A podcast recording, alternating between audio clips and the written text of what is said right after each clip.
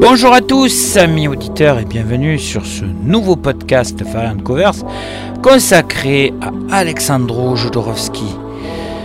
Sur une idée d'Alain Passa et une supervision éditoriale de Guillaume Ebrard.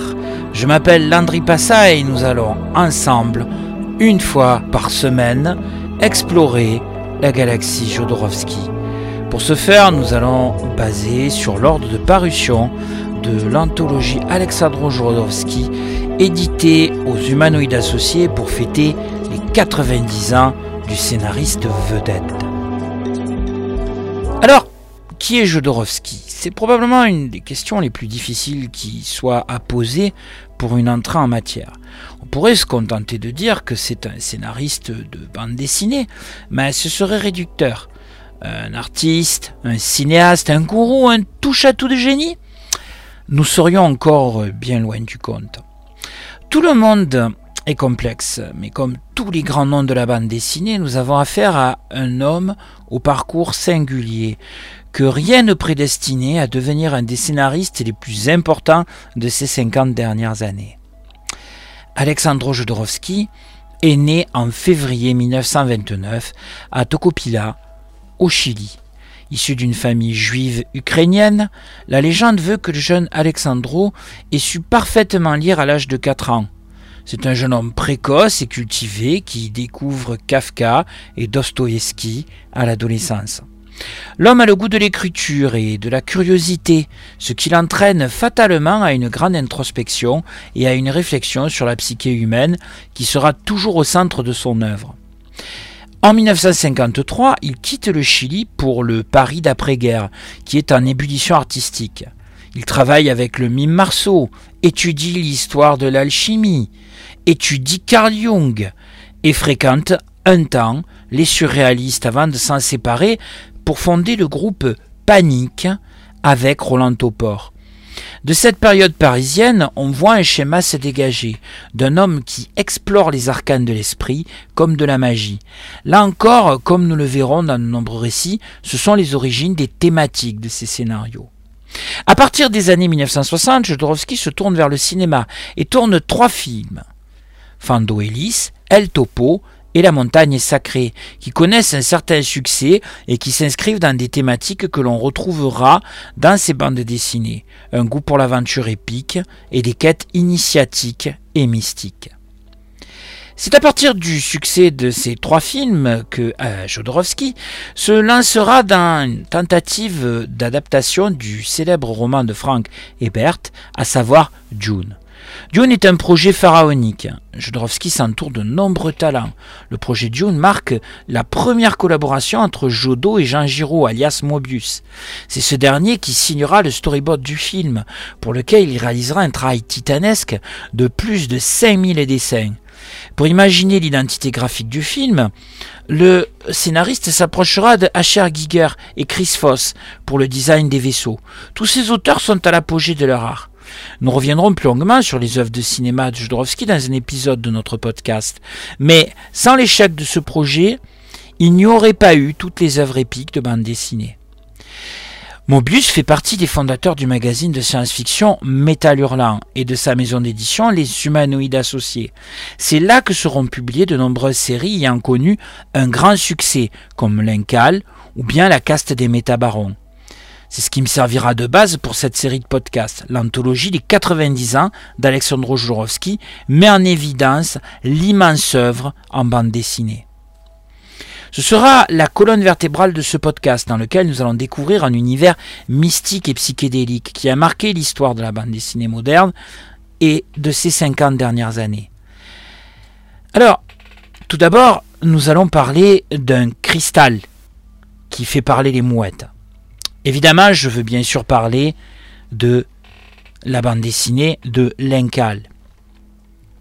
Alors, avant Lencal, nous avons un autre objet euh, de bande dessinée qui est finalement assez à la fois anecdotique, mais en même temps fondamental, puisque c'est le premier dialogue en bande dessinée entre Jodorowsky et Mobius. Il s'agit des yeux, des yeux du chat. Euh, les yeux du chat, c'est un étrange titre pour un étrange ouvrage qui était offert gratuitement aux acheteurs de certains albums des humanoïdes associés. Bien sûr, euh, en tant que tel, ce livre fut rapidement piraté tant la spéculation sur le marché de la collection fut importante. Comme je l'ai dit, il s'agit d'une première collaboration en bande dessinée entre les deux auteurs qui avaient au départ donc signé le storyboard de Dune. On peut bien le voir, échec de production, mais en même temps des liens amicaux secrets, notamment entre Jodo et Mobius, et notamment une façon de travailler commune où le scénariste explique au dessinateur ce qu'il veut et le dessinateur produit les images en fonction de cette direction-là.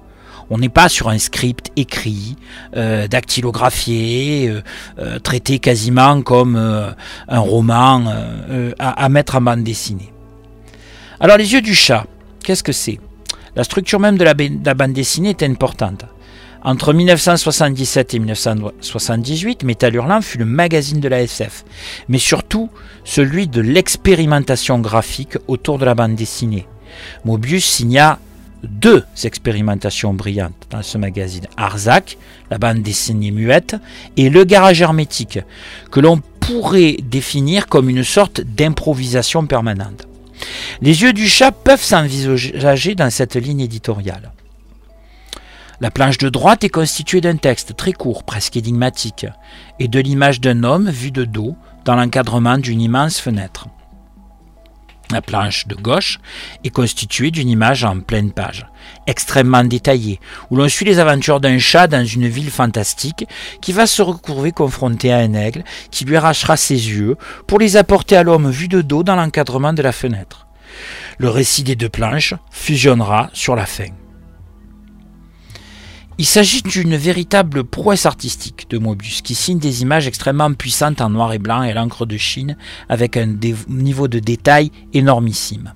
C'est un récit fantastique, qui est avant tout un exercice de style, une sorte de fantaisie finale. Pourtant, je ne peux m'empêcher d'y voir une quête d'identité, dans ce besoin de posséder des yeux pour voir le monde, car ceux du chat font souffrir l'homme après un court instant.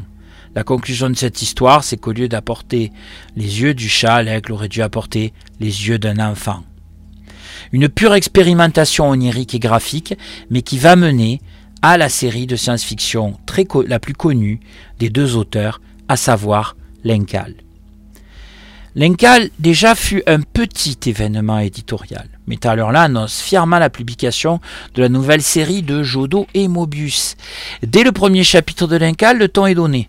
Le héros, John D. Fool, chute dans le vide depuis suicide vers le lac d'acide de la cité Puy, où la population s'abrutit devant la télévision avec des programmes complètement crétins, entrecoupés de pubs non moins stupides, ou, ou des transferts de conscience d'un corps cloné à un autre un président entouré d'une noblesse qui possède des auréoles d'ange. John D. Fool, détective de classe R, traîne sa carcasse entre les histoires sordides du quartier Lunapar, de l'anneau rouge, et la drogue et l'alcool, euh, les coups vite tirés avec des homéoputes synthétiques. On n'a pas du tout affaire à un héros. Même c'est plutôt le contraire. On est sur la mode typique du début des années 80 de l'anti-héros. Rien d'emballant donc pourtant, John T. Croisera le chemin d'un mystérieux cristal qui doit apporter l'équilibre dans la galaxie, le premier d'une longue liste. Il sera aidé en cela par toute une bande de personnages secondaires dont le charismatique Métabaron, personnage qui connaîtra une grande popularité par la suite. Le détective de classe R doit devenir le messie de l'univers entier et va connaître moultes aventures picaresques au cours de six albums hauts en couleur. Je reste volontairement flou sur l'histoire de l'Incal car c'est vraiment un récit à découvrir, aux nombreuses ramifications et aux nombreux personnages. Metal Hurlant annonce le début de l'Incal en couverture de son numéro 58 comme un véritable événement. L'univers de l'Incal est construit comme une sorte d'univers miroir du nôtre, où tous les vices et toutes les lâchetés sont amplifiés et déformés. John D. Fool est lui-même soumis à cette exagération. Physiquement moche de base, il devient beau quand il est héroïque et abominablement moche quand il est veule et individualiste. Le récit initiatique d'un homme moche et pleutre qui doit devenir un héros. La quête de l'Incal est aussi à l'origine d'un univers cohérent, puisque vont se découler pas moins de quatre séries. Avant l'Incal, Final Incal, la caste des métabarons et les technopères. L'Incal est donc en quelque sorte le maître étalon de la science-fiction, selon Alexandro Jodorowsky. La quête mystique est intimement liée à celle plus personnelle d'un héros souvent cassé, qui est confronté à des histoires bien plus grandes que l'univers. Jodo Comics, c'est fini pour cette fois. Dans notre prochain épisode, nous allons passer de la démesure des grands espaces de la SF à celle de la fantasy. A bientôt sur vos applis de podcast favorites.